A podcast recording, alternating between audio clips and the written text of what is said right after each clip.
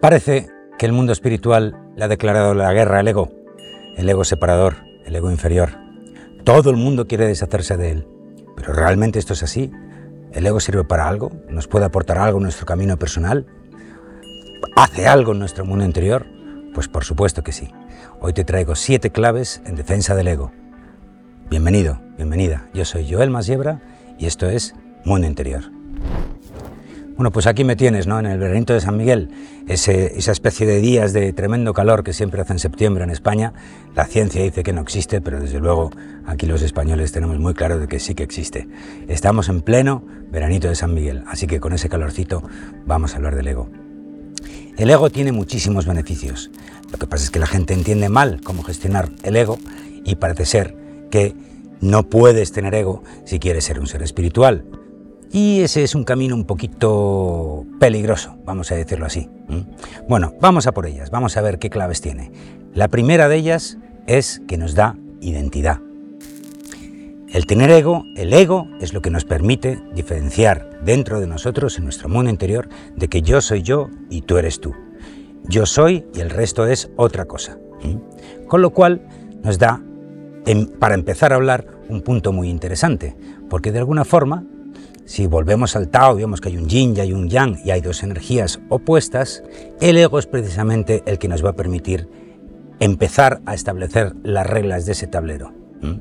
Una cosa es yo y otra cosa es lo demás, el resto. Eso es muy muy importante porque a partir de ahí vamos a poder crear nuestra propia realidad.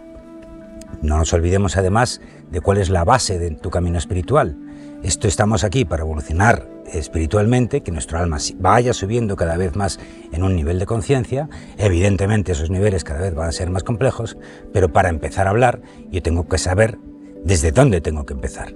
Así que la identidad, el saber, el reconocerme yo como que soy yo mismo es fundamental. Sin eso no podemos avanzar porque no sabremos diferenciar entre un lado y otro de las cosas. Así que ahí va la primera. Seguimos. Y es precisamente esa diferenciación la que me va a permitir, como digo, separarme del resto y a partir de ahí hacer una cosa que es absolutamente mágica e imprescindible, que es observar. Ser testigo de lo que me rodea, el famoso testigo silencioso, que ya hemos hablado bastantes veces aquí. Ese testigo silencioso tiene su propia identidad y sabe que es el testigo silencioso, pero es silencioso precisamente porque no opina, no juzga, simplemente observa y toma datos para luego deducir las cosas que tenga que deducir en el interior de cada uno. Recuerda que el testigo silencioso funciona tanto para el mundo exterior, que es lo normal que hace todo el mundo, pero también sirve para el mundo interior, entonces, ¿y por qué traigo aquí el testigo silencioso hacia adentro? Porque esa separación no solo me va a ayudar a separarme del resto de las cosas y del resto de las personas y sucesos que suceden a mi alrededor o que me encuentro en, en el devenir de los días, sino que también, ojo a este punto, también me va a permitir separarme de mi propia experiencia interior. Es decir, voy a poder observar mi interior, ver lo que me pasa, cómo reacciono y a partir de ahí poder decidir, oh, esto no es mío, esto es un programa que me he implantado o que me han implantado o que he heredado o algo así, pero me permite algo fundamental, esa separación, que es poder analizar las cosas sin que pienses que la vida te va en ello, sin, sin, que sientas que vas a morir o te vas a destruir o te vas a convertir en una rana azul con lunares amarillos, porque estás viviendo lo que estés viviendo y vas a dejar de ser como eres ahora. Así que esa separación es fundamental y yo no me puedo separar si no me sé separar de mi entorno y de lo que me ocurre, valga la redundancia. Así que el ego es, vamos a decirlo así, las bases sobre las que se sustenta la separación y por tanto la observación desde lejos del testigo silencioso. Esa separación en el mundo exterior, hablo ahora exclusivamente, va a permitir algo que es fundamental y es verme reflejado en ti. ¿Mm? Eso que decíamos muy muy al principio del mundo interior del tipo del espejo, ¿no? que todo, eh, toda la realidad que nos rodea habla de nosotros y según nosotros como miramos a la realidad, esa realidad nos responde y entonces nos dice algo sobre nosotros mismos. Con lo cual, ese ego lo que me va a permitir es precisamente trabajar mi reflejo en ti. Voy a reconocer tu ego, voy a reconocer tu identidad, voy a reconocer la mía, pero, y evidentemente, lógicamente, aquí ya estamos elevando el nivel de conciencia y de complejidad de la situación, voy a poder ver, voy a poder verme a mí en ti. Y eso es algo absolutamente fundamental, porque además engancha mucho con la empatía, que no la simpatía. Es decir, las partes que yo veo de mí en ti las voy a poder analizar, pero eso también me va a permitir respetar que tú estés haciendo el mismo trabajo. Y por lo tanto, si tengo, por ejemplo, delante de mí alguien que tiene un ataque de ego, del malo, de separación, de, oh Dios mío, yo soy el bueno y tú eres el malo, me va a poder ayudar a separar, decir, no, no, perdona, yo tengo mi propio ego y ese ego tú lo tienes diferente, en diferente punto, y está bien y lo estás trabajando, pero solo voy a trabajar las partes que reflejas tú de mí que tenga que trabajar o que quiera valorar o que quiera observar o lo que sea. Y eso gracias al ego. Seguimos. Esa separación, ese efecto espejo, ese análisis de toda la información que yo estoy eh, tomando, me va a permitir deducir, pensar, cuál es mi mejor opción, cuál es mi, mi camino. El tener criterio, el discernir qué es lo que tengo que hacer y qué es lo que no tengo que hacer. Y eso me va a ayudar muchísimo, muchísimo a construir otra vez las moscas. ¿Ves? Veranito San Miguel, moscas. Eh, me va a ayudar a construir mi propio centro interior. ¿Por qué? Pues muy sencillo, porque una vez que yo empiezo a detectar que por ese camino yo voy a hacer un mejor trabajo que me va a ayudar a, a tener mayor serenidad que por este otro, eso es decidir, tomar opciones. Y el decidir es algo absolutamente crítico. Te recuerdo que dentro de mucho, mucho, mucho podremos creativa y conscientemente crear nuestra propia realidad, cosa que ahora también hacemos, pero de forma inconsciente. ¿Y qué es que hay que hacer para crear? Pues decidir. El acto de creación es un acto de decisión, esto sí, esto no. Y por lo tanto, para decidir entre una cosa y otra cosa, necesito ego. Si no, no sé qué responder. Si yo dijera a todo que sí, entonces no habría evolución es más, si yo dijera a todo que sí, no tendría control sobre mi propio camino. Porque viene alguien y me dice, por allí, entonces me voy para allá. Y viene otro y dice, ahora para allá. Y entonces te irías hacia el otro lado. Con lo cual no tendrías criterio, no tendrías eje, no tendrías centro interior, no tendrías visión, no tendrías un montón de cosas. Con lo cual la capacidad de elección es fundamental. Y algo que está muy cerquita de todo esto que estamos diciendo, pero quizás no está tan claro, por lo tanto lo vamos a meter como una clave propia, es que el ego me permite decir no. El poner límites es algo también fundamental en la creación. ¿Mm? Una cosa es tener criterio, entonces voy y lo tengo, pero una vez que tienes el criterio lo tienes que ejecutar. Y ahí es a donde me refiero. Decir que no es decir que no a un montón de cosas. Decía Steve Jobs, ¿no? Que la creación de un buen producto es básicamente decir que no muchas veces. Entonces vas descartando, descartando, descartando, hasta que ya encuentras el camino adecuado para lo que tú quieres lograr. Con lo cual, decidir no, poner límites a las cosas, tanto en tu mundo exterior como en tu mundo interior, eso se hace gracias al ego. Y eso no tiene nada que ver con que ese ego esté descolocado. Eso tiene que ver con que ese ego tiene posibilidad de elección y de ejecución. He aquí la clave.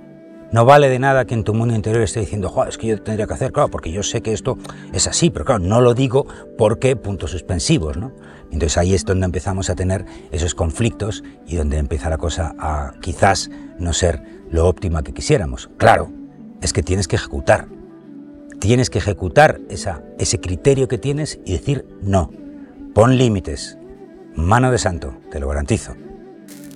Y así, poco a poco, a medida que vamos decidiendo, por aquí sí, por aquí no, etcétera, etcétera, ocurre una cosa bellísima que es básicamente la línea narrativa troncal que vamos a tener en nuestro camino interior, que es precisamente ese.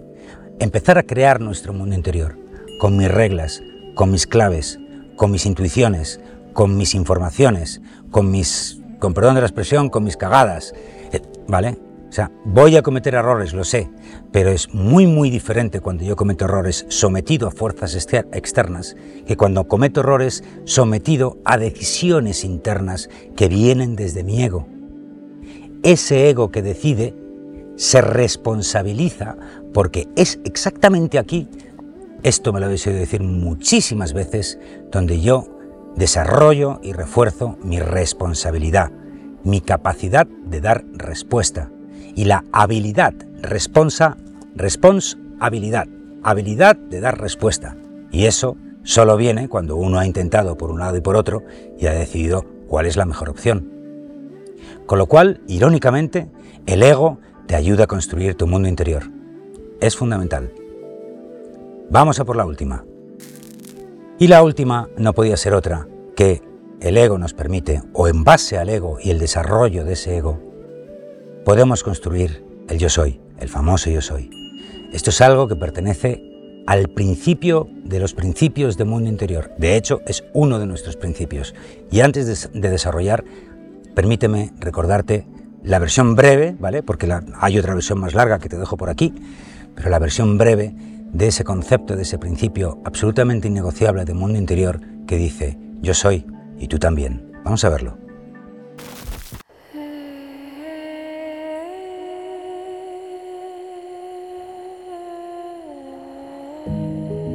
El yo soy, el yo soy, I am. El yo soy, caramba. Qué grande, ¿verdad? La primera vez que uno escucha, no, no, no, es que Cristo dijo yo soy. Entonces todo el mundo se queda ahí.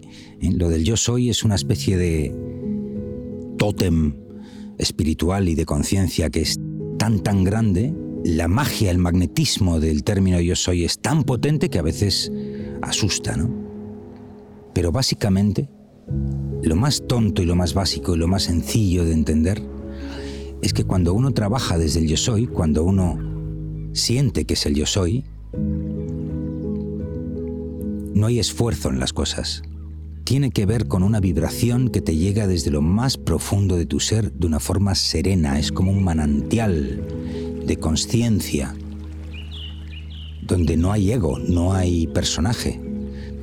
El peso del ego separador y el peso de todo ese trabajo interior que uno tiene que hacer hasta que uno consigue mantener esa vibración de forma constante en sí mismo es mucho menor que una persona dormida, que es capaz de agredir a otra porque su opción es mejor que la suya, ¿no?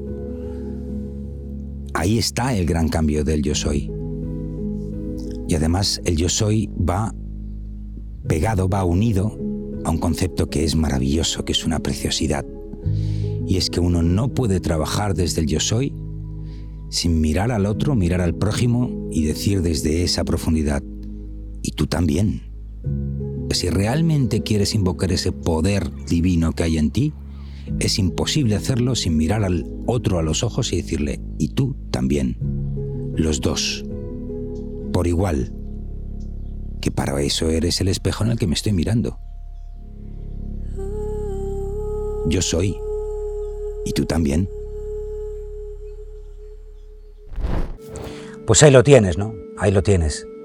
Absolutamente fundamental. Yo ya empiezo a construir mi yo soy cuando tomo conciencia de mi propio caminar, de mi propio crecimiento personal. Y eso es absolutamente imposible de hacer si yo no respeto el camino del otro. Imposible. Porque entonces es donde caemos en la trampa, donde la gente mayoritariamente cae, que es en el ego separador, ¿no? Donde mi opción es mejor que la tuya. Si entendemos que cada uno tiene un programa de vida particular y que cada uno de ellos es sagrado, independientemente del nivel en el que estés evolucionando, piensa ahora en esas personas que ves que están absolutamente perdidas en su vida o que solo piensan en el ego y en el dinero y en esas cosas, pues obviamente están simplemente en párvulos de su camino espiritual. Pero cuando ya quieres llegar a un nivel universitario de espiritualidad no puedes empezar primero de carrera de espiritualidad. Bueno, no sé si, entiéndeme la metáfora, ¿vale? No sé si es primero o tercero. No tengo el plan de estudios porque de hecho no existe. Pero a partir de cierto nivel, desde luego, lo que tienes que entender es que yo tengo que consolidar mi yo soy junto y a la vez que todo el resto de personas están construyendo el suyo.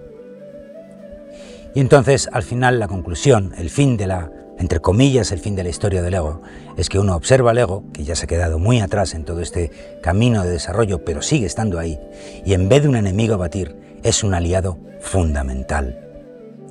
El ego, con empatía, con tolerancia, con una capacidad de serenidad y de poder decir yo soy, esta es mi opción, la tuya no me vale, lo siento mucho, pero no me vale, buen camino.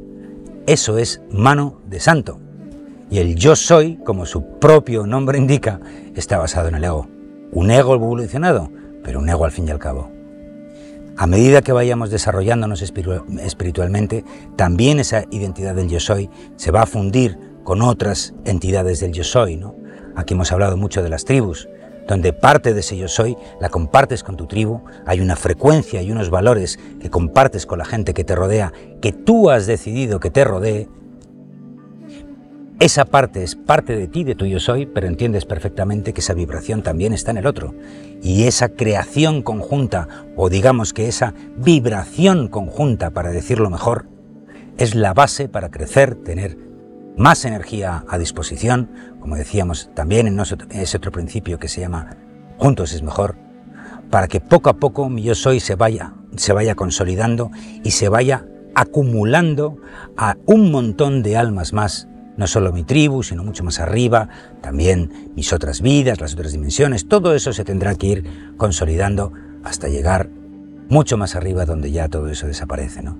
Pero estamos lejísimos de aquello, así que no nos vamos a entrar en el mundo de las mónadas y todo esto, porque no estamos ahí. Estamos aquí y ahora, estamos en la Tierra, y tienes que empezar con lo inmediato, con lo que tienes a tu alrededor o, con lo que te sale en, una decisión de ira o en, un revuelco emocional o en una experiencia mística o en una experiencia de, fusión de amor sagrado o lo que tú quieras. Para todo eso necesitamos el ego, pero evidentemente el ego, vamos a decirlo así, es como una espada sin pulir. Le falta todo el trabajo que ese ego necesita para realmente ser no solo eficaz, sino eficiente. Y se puede perfectamente trabajar con el ego y amar a todo lo vivo. Gracias por venir, gracias por estar. Es un placer teneros aquí. Yo soy Joel Masiebra y esto es Mundo Interior.